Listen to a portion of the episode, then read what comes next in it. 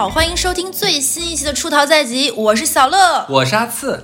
哎，我们这个节目其实也做了四年半整了，对吧？其实今年刚做完台庆，五月份的时候，整整四年半了。那哈斯跟我的这个友谊呢，已经在很多期复盘过了，已经已经让别人已经咬碎了牙，就太嫉妒了。人家怎么感情这么好？就是已经有很多人说不羡慕别人的爱情，但是羡慕我们俩这种拥有彼此还能一起做出来个节目，有自己一个小事业的这样一个友情的。用现在网上的一句话叫“咱俩的这个感情叫做第五爱”。哎，怎么怎么怎么回事？还有术语了，对不对？而且我们俩不光不光是见证了这么多年我们俩。彼此的就感情状况啊，感情变化呀，这个身材上的胖胖瘦瘦各方面，其实还一起做过非常多的事情，尤其是一起说很多人的坏话。就是这个哎，公开讲这个不太好吧？咱俩公开讲的事情还少吗？然后最近小红书啊、微信公众号还有所有的广场话题上面，我刷到过一个很火的，我相信很多人都刷到过，是什么呢？就是你把这个什么什么好东西，这个好玩的小玩意儿，这个有趣的什么东东西发给你最好的闺蜜、死党、好哥们儿，让他买给你，或者是说啊许愿我。的闺蜜，我的好哥们儿发财，然后我就可以跟着一起，就是有钱了这种的。不知道大家有没有发现，就曾几何时，我们会什么晒你的另一半秋天送你的第一杯奶茶，在某一个特定节日里给你转账一个红包，或者是一些这种秀恩爱的内容。我看现在谁敢发？什么七夕啊、情人节是这种节日的主要阵地，或者什么收到礼物等等。但是现在你会发现，就你说的，你看谁敢发？其实发的人非常少了。我觉得一方面是因为大家觉得这东西没有那么的重了，没有那么的在乎了。还有就是我们好像更羡慕拥有一段就是这种持续的、长久的就这样的友谊，对不对？我个人感觉还有一个原因是什么呢？就是现在很多人可能不结婚，或者说不谈恋爱，或者说想谈恋爱但是找不到对象。其实单身群体是越来越大的嘛。没错。这个时候其实很多，我觉得以前是情人之间做的事情，现在就变成朋友了。对，然后之前呢，我们有些。你策划的一个节目，我印象中我全名我不记得，大概就是人生点数，就是我们一起积攒人生的点数。那期超级好听啊，大家找一找啊。复盘一下，然后后面我跟哈斯有一天咱俩就喝酒嘛，我们俩近期会有一些喝酒的这种酒后小复盘的行为，对。然后我们就会去回忆这些年我们共同经历啊、探索啊、面对的这些事情，就会发现那些浪漫美好的、需要别人支持的、需要依靠的、需要别人给你勇气的，其实都是我们朋友之间彼此的。而尤其是那些很浪漫的时刻，哎，浪漫真不只局限于。就是情侣之间，我会发现都是咱俩一起完完完成的，真的是第五爱，对。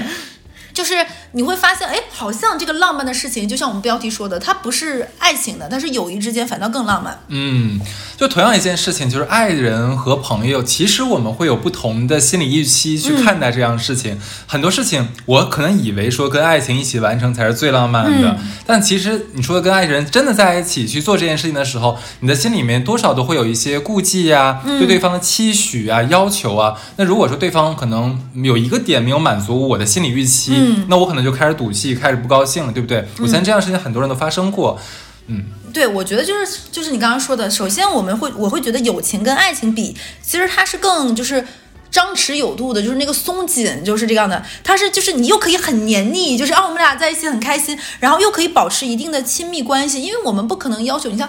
结婚或者是恋人总是会有同居或个什么，但朋友你是不需要的。可能有的时候相隔千里，对吧？半年很久时间很长时间我都不联系一次，但是偶尔看到一个什么好看的东西拍给你，大家那个情绪一下子还能调的调动的起来。嗯，就是有一句话是怎么形容美好的友谊？我觉得这句话很好，叫做各自随意但彼此在意。就是我们俩很随便的做着自己想干着自己的事情，完成自己的梦梦想，但是又很在意，就是不用天天见面，但是心里又很惦念。像我跟哈四其实就是这个样子，大家总觉得我们俩好像是不是老见面，其实也不是的，其实也不是的，我们俩就十年才见一次。我觉得小刘刚才说的蛮有道理的，就因为是朋友，我们不会设置那种过犹不及的要求，对，只要是两个人在一起很开心，对吧，就可以了。那在朋友面前呢，我们是可以那种就是肆无忌惮的去发癫啊，去说任何想说的话，而且有的时候我们可以跟好朋友说一些无法跟爱人说的话，对，比如说坏话，对，太多了，对。对，但同时同时啊，我们的心里面其实是有有一根弦在绷着的。我们知道对方他不是我的爱人，他不是枕边人，我不可以提出一些呃无理取闹的要求，也不可以说太过分。可以吗？我一直在跟你无理取闹。嗯，这边的话要报警喽。其实我们俩还是就不管再怎么好也好，其实还是会保持着一定的边界感的。我觉得正因为如此，同样一件事情，那我跟小乐一起完成，反倒会得到一些超预期的满意度。对，就是你相当于你把你的阀值调的低一点，那你获得的那个增加的那个地方的复利情感就会更多。多一点。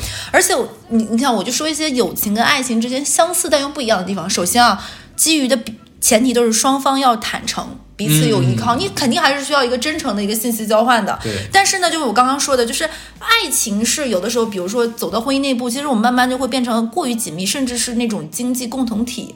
那你会因为这样原因，就是哦，你会发现，就是你多多做一步，可能会引起你们更多的障碍，甚至多做多错，还呃有的时候为什么说就是夫妻到最后都没有话说？因为你会发现，还不如不说，说多了还会有新的抱怨。对，然后第二个就是朋友跟爱人之间都会分享彼此内心的秘密，嗯甚至是很隐秘。但是你会发现，就是当你们真正成为了就是爱人之后，你会发现会有一些嫉妒、猜忌和这方面的压力和误会等等。有的时候你会发现不好说了，甚至于我没有，就像你说的那种坏话，就是我过多的评价一个人，哎，你怎么最近这么关注这个人啊？哎，你是不是对他就好像你会觉得算了，那就不想提。反倒这个有趣的这部分，我愿意跟我的好兄弟、好闺蜜、好哥们儿什么的分享。不愿跟自己的另一半分享了，其实人在恋爱当中，心里也是有这种患得患失的感觉。是的如果说我在对方，尤其是两个人在一起嗯没有太长时间的时候，我在对方面前表现的太暴露，把我心底的那些小黑暗、小秘密都告诉你的话，我会担心你会不会你怎么想我？吓到，有的时候可能会想，哎，是我好像似乎我还是要保持着自己的一定的人设和形对，象，至少在初期感这样子。的。嗯，就我跟哈斯已经能达到什么程度？就是我跟哈斯可能已经进化到，就是友谊进化到语言退化。嗯这个听起来是有点绕，就是有的时候我跟哈斯就是两个人，你一个眼神，我一个眼神，呃 哎呃，就完成了一个大概个五百字的对话，就不需要输出，我们就完事儿了，就彼此有个照应，嗯打掩护。所以为什么经常会有一些段子上，就是说两个人好朋友就彼此打掩护，然后被另一半拆穿，其实就是这样的。就是还有就是，我觉得说完两点，第三个就是。都是要以信任和情感为前提的，就是这是必然的。就我们说的是良性的正向的关系，别的那些咱不说啊。就是你是需要有回应的，有来有往的，都是一个这样的。但是就像我刚刚说的，就是你对朋友的那个来往的频率和对爱人的频率是不一样的。嗯就我们没有，嗯大多数时候我们不会要求说你这个好朋友有查岗，说白了，对吧？对你怎么这个时候你是不是在干嘛？但我们对爱人会有这种更高要求、严标准，但我们对于朋友不会，就是我们反倒在心里会体谅他，他最近工作压力挺大，他最近事业在奋斗期，他们公司最近在搞事儿要裁员，对吧？反倒我们把很多体谅的。东西给了朋友，但不会给爱人，所以你会在这方面的人面前也会更松弛。最重要的一点，我觉得是什么？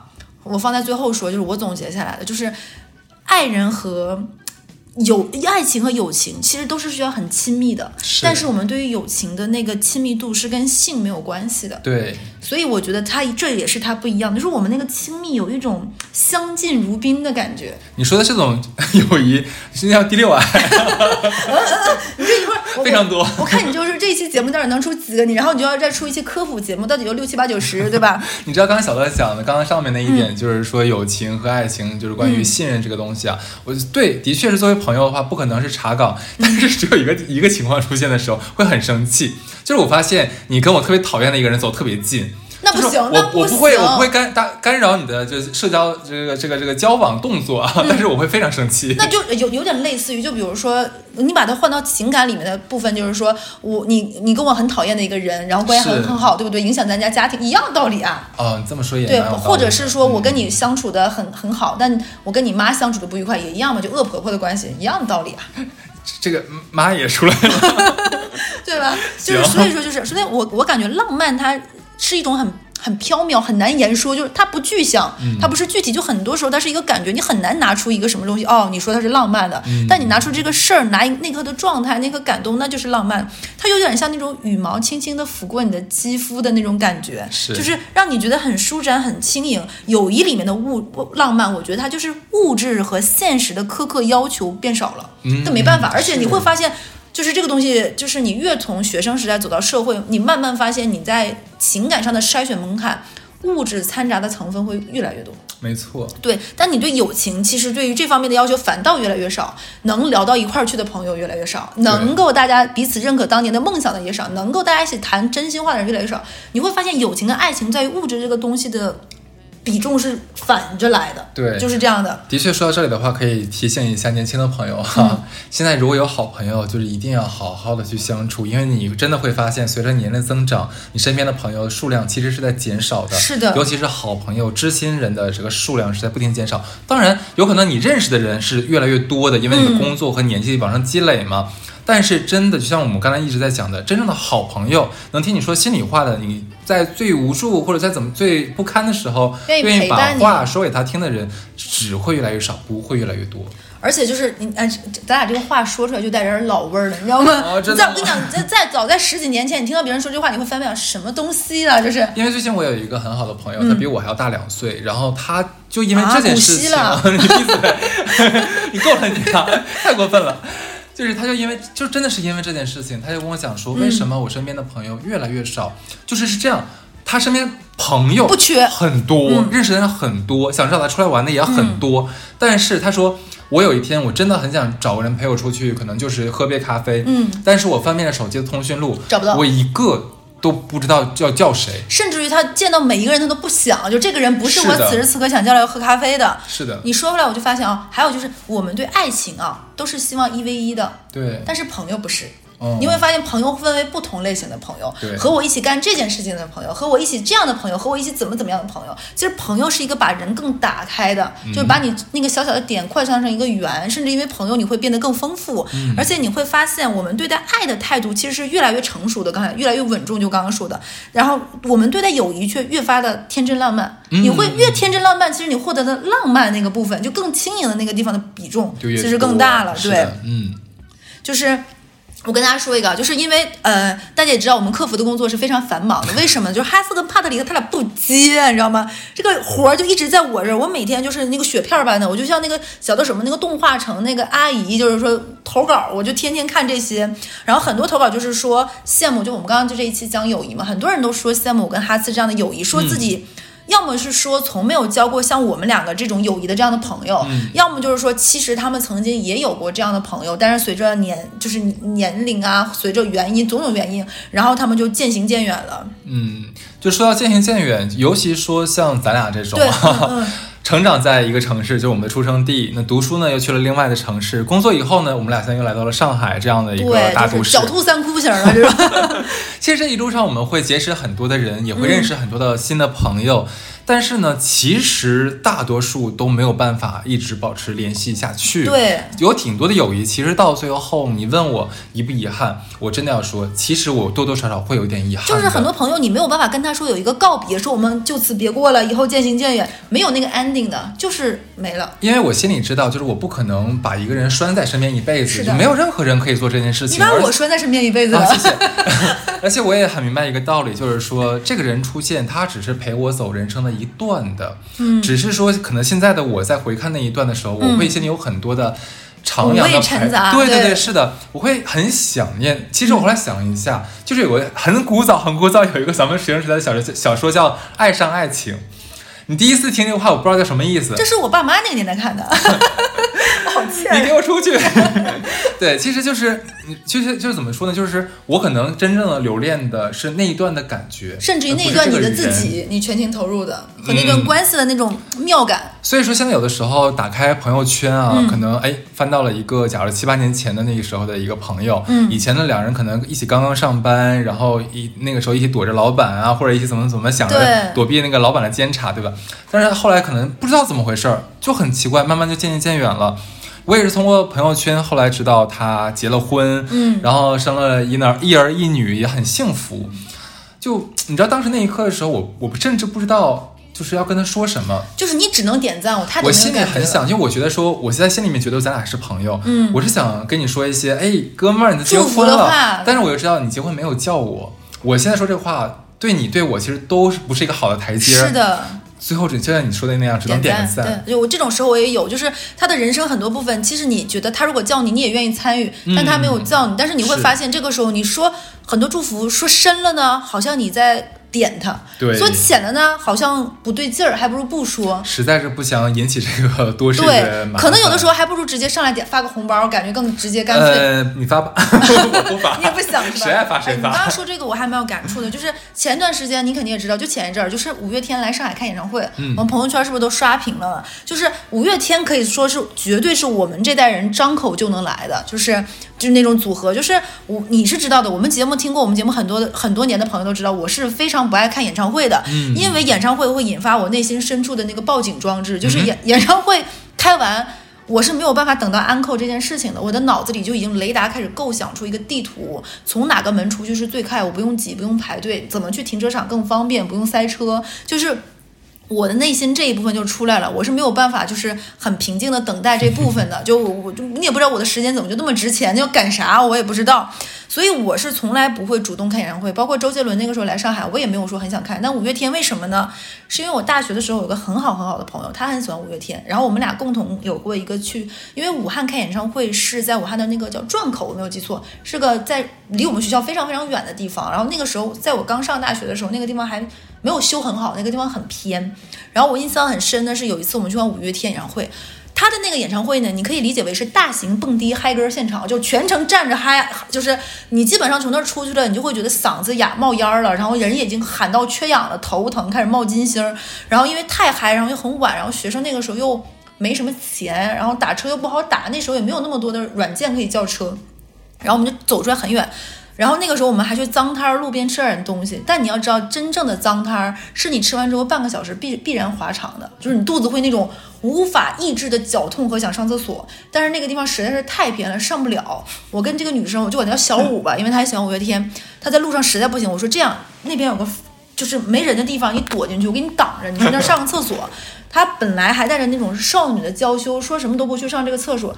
但实在是走不了了，你知道吗？又没有什么人，我们走错路了，应该是。他就去我对你，我对你们学校，我对你们学校的人，真的跟你做《出逃在即》这档节目啊，不停的在听你们学校的学生发生的事情，让我对你们学校的校风产生了质疑。不要这么说，我那天还在评论区看到他们说说哦，他很荣幸跟我是校友。我说你可千万别这么说，我们学校从来不这么觉得。你荣幸什么？我是什么东西啊？真的是。然后呢，上完这个厕所之后呢？内心就觉得，我当时觉得我们的友谊升华，他觉得我们友谊可能味儿了，然后他就说，要不然你也去上一个吧，因为这样的话，我觉得我们俩扯平了，不能只有我一个人干坏事。我那一刻就懂了，大概什么兄弟之间只有一起干了坏事儿才能是好朋友。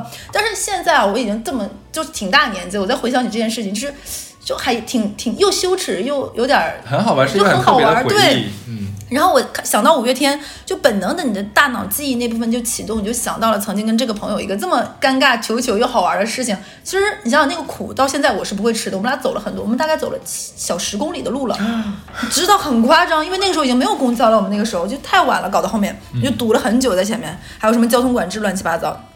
然后。我那个时候看到五月天来上海开演唱会，我肯定就是说你来一起看嘛？我想跟你一起看。但是我其实想的是，我知道他很喜欢五月天，我希望陪他看，但我肯定不会这么说。我说你来呀，五月天开演唱会一起看呀。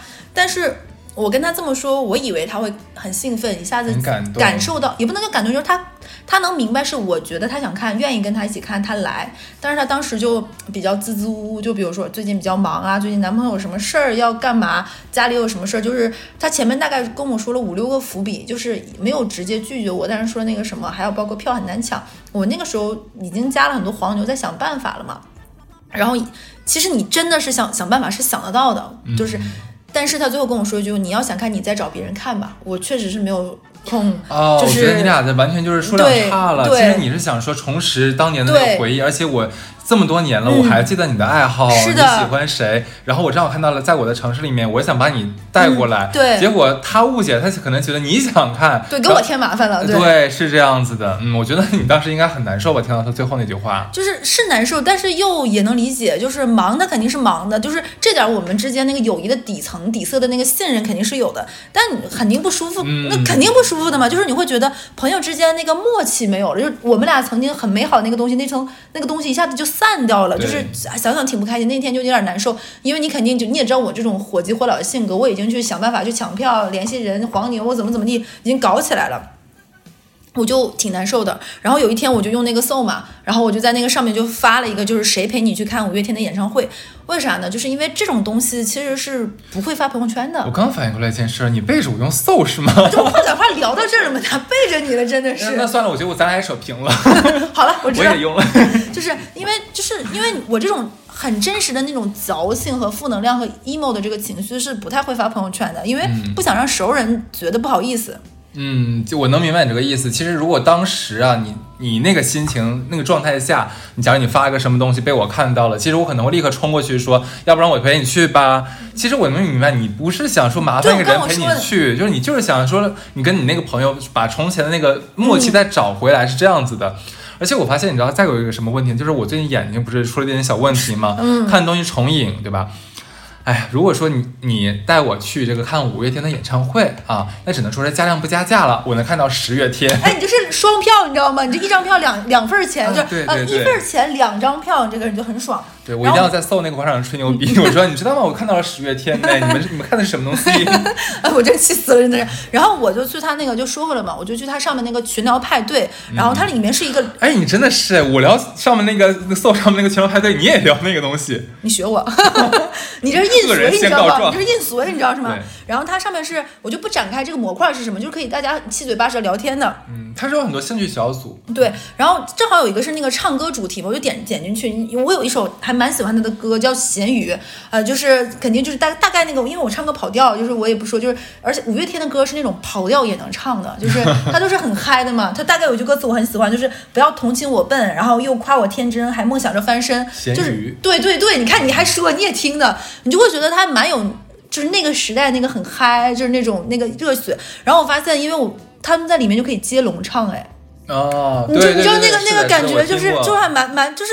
你说白就那一刻你还蛮感动，就是在你有点这种，有点那个情绪上来的那个时候，有人在里面跟你就是一起唱，你一句我一句七嘴八舌，你就会发现其实还还挺。然后里面就有一个，就有一个妹妹，她可能是看到那个在接龙，因为我提这个话茬了嘛，就说了，尤其是就是。其实你不会担心有熟人在的时候，相对而言整个人的状状态是放松一点的，不会那么惊。然后那有个学大学，我就因为她是个大学生，那个女孩子，我就管她学生妹妹吧。这个学生妹妹就看到我发了之前说谁陪你去看五月天的演唱会嘛，她就跟我说她是约好了她的同学一起看，然后现在想办法抢票，如果抢到就约我。他们是从外地来的嘛，然后因为大家都是女孩子嘛，你就也挺好看的。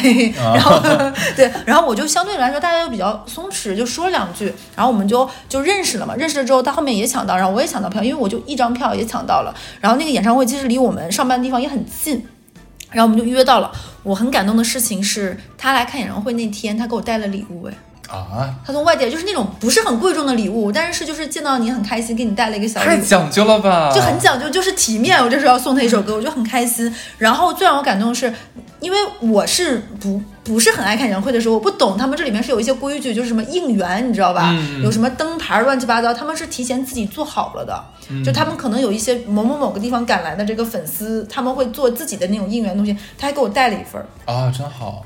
但但我当时能做的就是姐姐的热情和买一些吃的，然后以及帮他们拍照，他们还会拉横幅，就是我们是哪哪哪来的这个什么要给他们拍照。你就你跟你讲，你你我是一个前金融人哈，你一说横幅，这是我们就金融人骨子里面的。戳到了是吗？我们很害怕，一到这个横幅我们就害怕。我懂我懂，就听到横幅两个字你就觉得证监会要来了。对，然后我就只能帮他们拍拍照，但是你知道我那一刻就是为什么说到浪漫这个事情我会想到呢？我觉得浪漫的一个。会让你感受浪漫，就是它超出了你的预期，嗯，它是浪漫的一个前提，就是你没想到，但是你得到了你完全没想过更丰盛的，就是你可能只是要一个苹果，但它给你带了一片果林。就是这种感觉，就是那个丰盛感是超出你预期，所以才会有那个浪漫。我觉得你真的是蛮可以的，就能在就是搜的那个广场上面发个帖子，然后就找到一个，而且是很临时的找到一个陪你去看演唱会的搭子。就是这种感觉是，他送来救场的，就是他是他是我捡来的朋友，你知道吗？对，有点就是就是就是就是，但是你会觉得发现你们是因为志趣相投，你们会有这个浪漫，我觉得这个是挺挺意外的。你知道，就是你刚才说你是在那个他那个广场上发帖子吗？其实你知道我还有一点，就是。我我可能在之前的节目有提到过，今年我就蛮喜欢珠宝的，我也喜欢研究研究这个东西。我就发现，其实我身边没有谁能聊你，你算是硬着头皮陪我聊的。主要是我没买过，啊，行好。然后呢，我就是在里面那个群，你刚才讲群聊派对里面嘛，它里面有个兴趣小组，我当时真的就是随意，我那天真的是我不知道那个群在聊什么，他是聊展的。嗯，啊，你也很喜欢啊？对，我是本来是奔着展去的，结果进去之后，然后我就看到有人说，哎，我买个什么什么东西。哎，我说你也喜欢珠宝？他说对呀，我没有开玩笑。就现在世界上唯一有一个能真的陪我聊珠宝的，就是在那个 群聊里面聊到的。哦，我觉得因为不是，我觉得是当你们有一个共同的一个话题，基于这个主题进行的深度交流是非常酣畅的。这个是让我很没有想到，就像我觉得你在广场上发个帖子就能找一个人陪你看看演唱会，还给你带东西，这个就是在完全不是说我们在网上就是我期怎么办？待的可能就。是因为像这种忘自己啊、玄学这样的节目我做多了吧，我有一种正向的磁场。可以，OK OK 啊。其实我觉得刚刚我俩说了这么多，我们总结，我们升华一下，对吧？嗯哎呦，你这厉害了你！哎呦我的妈呀我给你拉个横幅。啊，对，就网上咱们一直说，哎，上网的时候能碰到信息茧房，刷的东西都是我们自己想看到的东西。但其实我们在社交圈何尝不会碰到一个社交茧房呢？对不对？有些朋友他可能就是天生性格内向，就像我们的说你呢，帕特里克。对吧？或者说像小乐这样，就工作很繁忙，天天下半夜下班儿，对 对吧？或者说还有一些朋友，我像我们收到很多粉丝的一些提问，就说我真的不知道怎么能交到新的朋友，或者说怎么能把朋友变成好朋友这样的一个阶段，嗯就各种各样的原因，就是会导致我们。都不用说是我们身边吧，就当代人的社交需求其实得不到满足的。嗯这里我们真的要说，就像刚才我跟小乐讲的这样子，我觉得网络社交就是个很好的选择。对，就刚刚你说了吧，就算是像我们帕特里克、我们帕哥这样非常内向的人，你想想，隔着一个手机的屏幕就是一个天朝，你有你安全的浴场在那里，我们可以大胆放心的，就是松弛的和陌生人说 say hi，、嗯我们展开一段轻松的这样聊天。其实无所谓，你在网上跟别人 say hi，、你最次的结果就是他不回你嘛，那有什么大不了的？对，就是这是你的压力就就会小很多。你看，就是它有点像我们古代的时候那个交笔友，就是在古在古早交笔友，对就是很雅的一件事。对，就是只是换了种不同的方式，不要把这个东西想的太多，想的太复杂，或者是加了很多很多附加条件，没必要。对，对的，而且我们感觉现在网络是无边的呀，对吧？我们因为都有手机，都可以上网，就我们无不用再受困于一个狭小的现实的社交圈了。嗯只要你想，其实我觉得就像我跟小乐一样，可以收到那种意料之之外的美。对是，咱俩一点都没有默契。刚才那句话说的，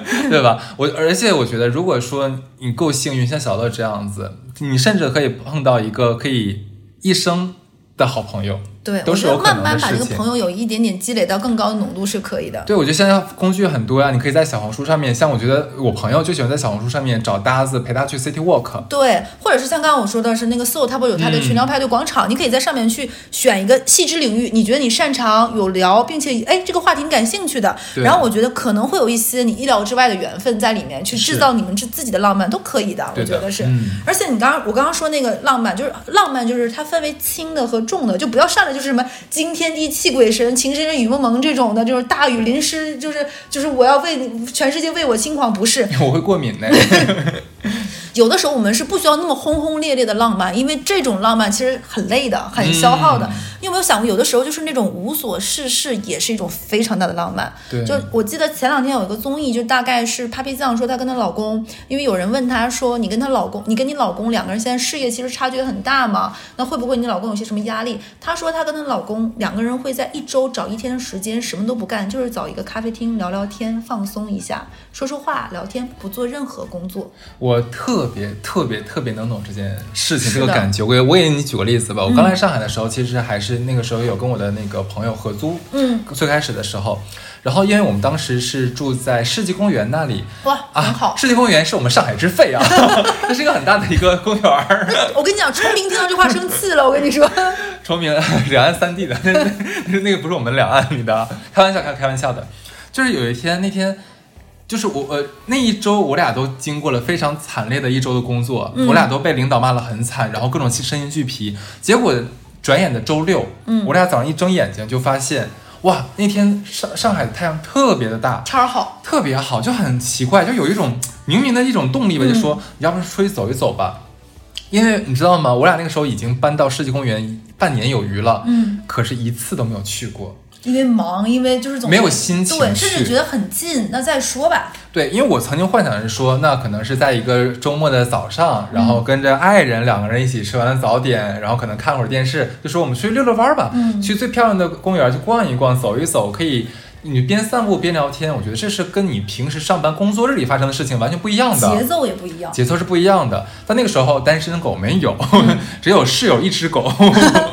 我就说，哎，我说兄弟，要不然去逛逛世纪公园吧。两只狗并排走，够了，骂够了啊。然后，对，然后他他没我，因为他其实比较内向，嗯我比较外向一点嘛。我本来以为他会不会感觉二二四四的呀，就是跟你那个朋友似的。嗯，结果他说好啊，我正有此意，本来我也想找你来着。这一点就很棒，就是你说完他就是嗯对对对，然后我俩说那太好了，一拍即合，就穿个那个大裤衩子，什么俩人就出去了。嗯那一路上，就是我到现在还能记得起那天的感觉，就是阳光晒在身上，就暖洋洋的，嗯，但是呢，风又是微凉的那种感觉。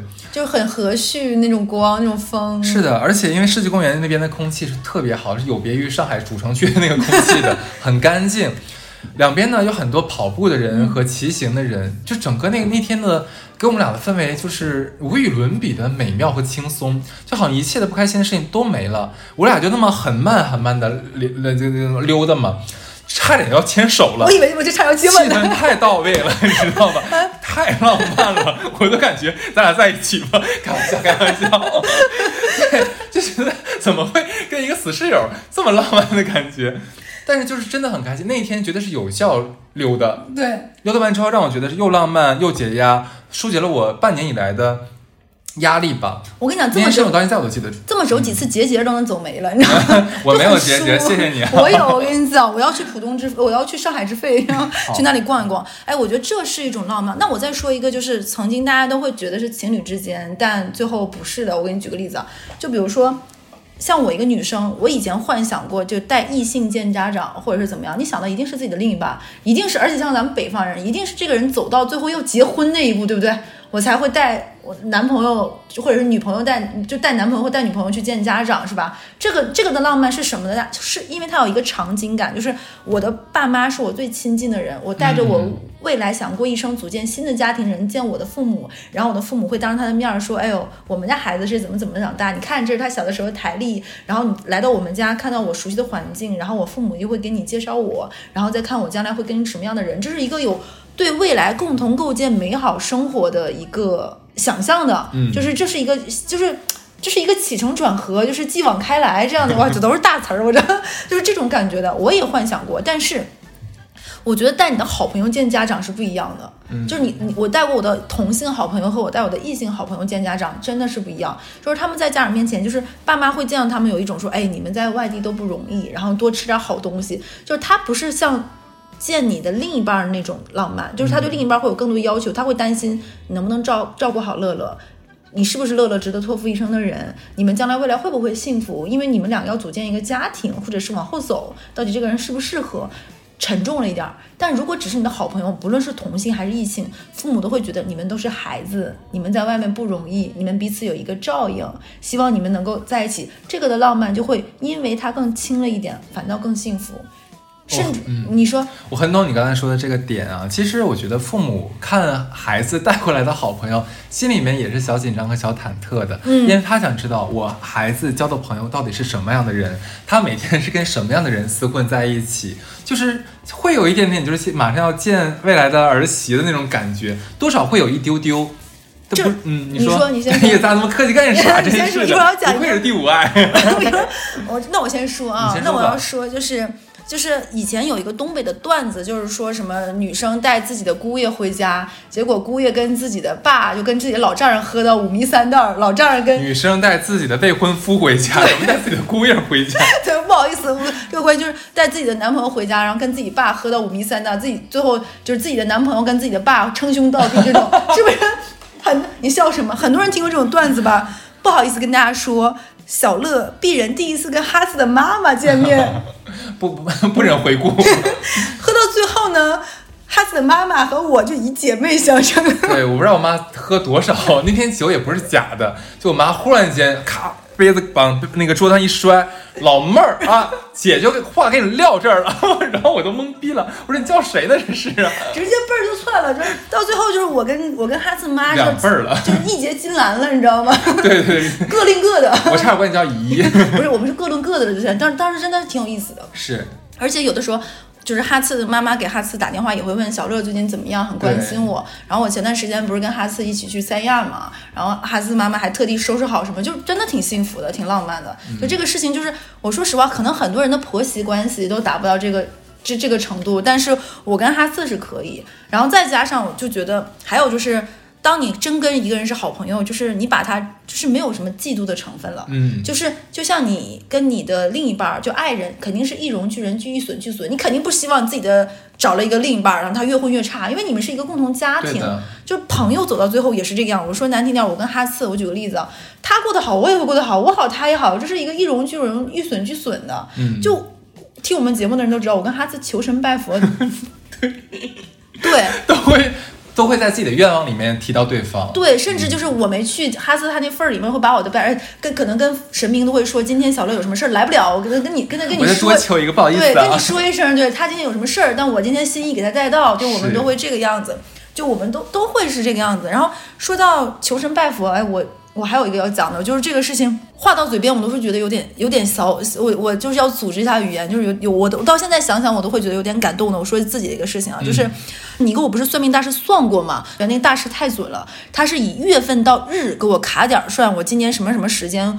会很忙，结果那段时间我不是去培训一个月吗？对他说我过度操劳，我想说我都已经这么忙，能有多操劳？结果大师真是大师，我那个月是早上五点半起床，晚上十一点半睡觉，就是爆肝。真惨，然后那个大师不是他，他只是告诉我说这个月的这号到这号是很忙，就是身体透支。之后的下一个阶段是我身体出状况，小毛病不断。嗯，然后也确实是因为前一个是身体透支嘛，下一个阶段我真的是身体出状况，我那个时候就暴瘦，嗯暴瘦回来，然后我就再次闭经，没有好转。嗯，就可能就是身体透支，然后那段时间特别沮丧，就哈次一直想办法陪我，包括我们俩一起去寺庙拜佛，怎么怎么样，就是因为你的身体不舒服，你就会情绪上不来，然后你就会很多事情都磕磕绊绊，就挺不顺心的嘛。嗯然后我那个时候就很想去普陀山拜拜，因为很多人都说普陀山很灵，我们也都听过，尤其是江浙沪这一带大家都会觉得是，但是大家都知道，就是搜一下地图知道，普陀山其实它有点远，它的那个路程不是那么的而且顺是舟车劳对顿，有舟有车。所以你你是需要有一定的计划，并且去的，然后包括天气，你要赶上好天儿，如果是梅雨季的话，也不是很方便，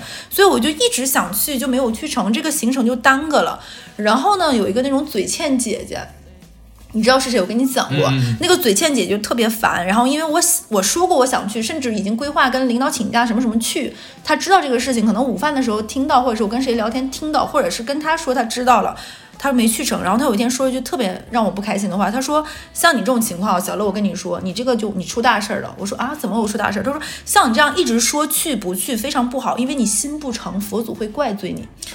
你能懂吧？哎你懂？你就你就真烦人，招人膈应。就是你说是不是就就？”可显着你了。就是你说就是这种话吧，你就跟咱以前有人投稿说说问说我帮别人算命，说这个人有事儿，我要不要跟他说是一样的。嗯就跟这个事儿，且不说他灵不灵、硬不硬、对不对，你说出来就让人心里添堵，对的呀，就很不舒服。就是我就挺难受的。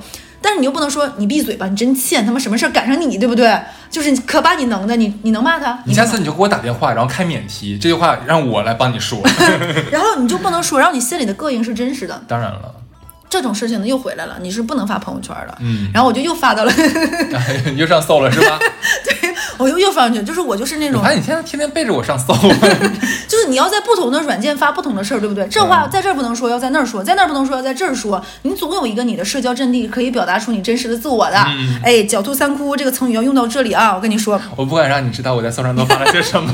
你是不是不不是你想的，不是你想的我啥也。没想，真的是。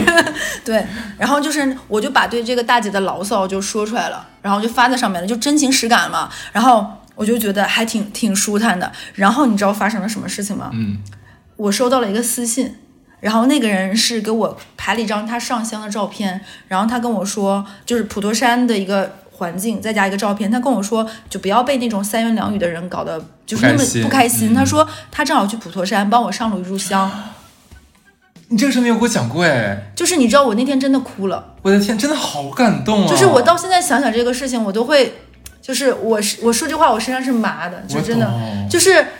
这是一个陌生人，他只是为了跟你说，我正好也在那。因为有的时候他可能你发了这个话题，别人就能看得到。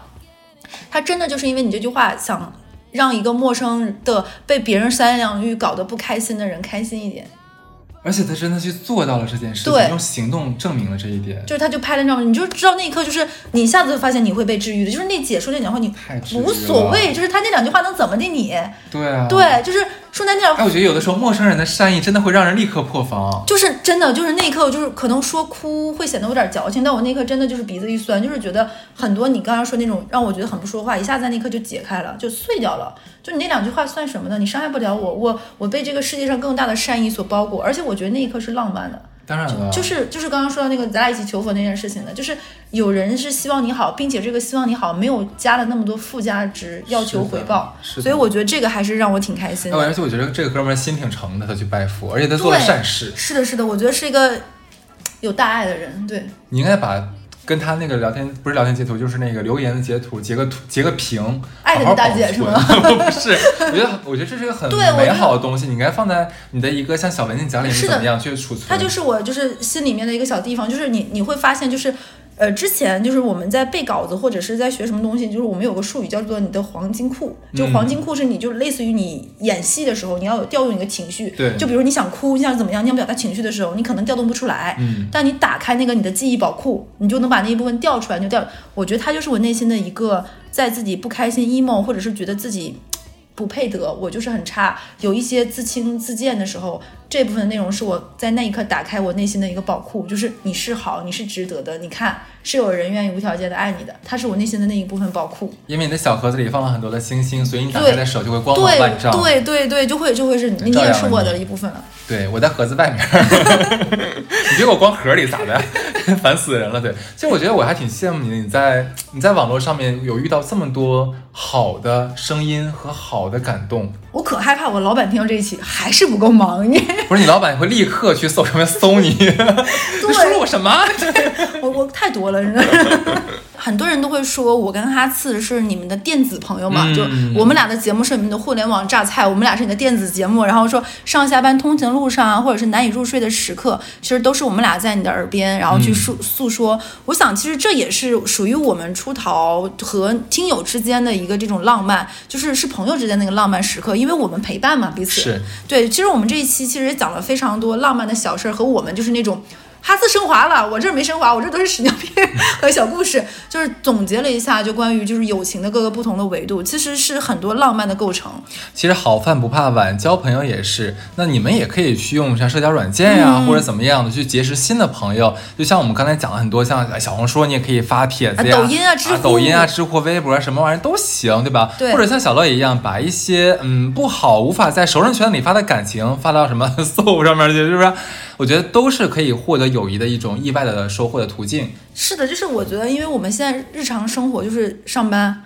公上班的公司家，或者是再吃个饭饭店，或者是干嘛，就是这么三点一线这样非常线性的生活。其实你想想，如果你在一些你意想不到的场景下遇到一些朋友，然后甚至展开一段友谊，然后共同去有一个话题，其实是跳出这个框框里面的一个跳跃。其实这种意外是带来生活的甜度和其他分量的一个加成。没错，是的，我觉得你说的真好。对，而且我觉得交朋友是不分场合，我们在哪里都可以遇到你想遇到的人。嗯，然后也期待我，其实我们每一期都会，大家都在评论区很热闹嘛，在你不同收听的平台，其实可以跟我们说说你对友谊之间的这种看法，或者是你认为友谊之间的浪漫是什么，然后跟我们讲讲你跟你的朋友是在哪儿认识，有没有可能跟我一样是这种捡来的好朋友，对，然后也可以说说你们都做了什么事情，然后多跟我们聊一聊，也可以打开一下我们的思路。嗯，挺好。其实我觉得我更想听一下你们在有没有在网上交到什么朋友，然后一起发生什么非常感天动地呀，或者说是很妙的事情。是的我觉得这个是很有意思的。对，我觉得，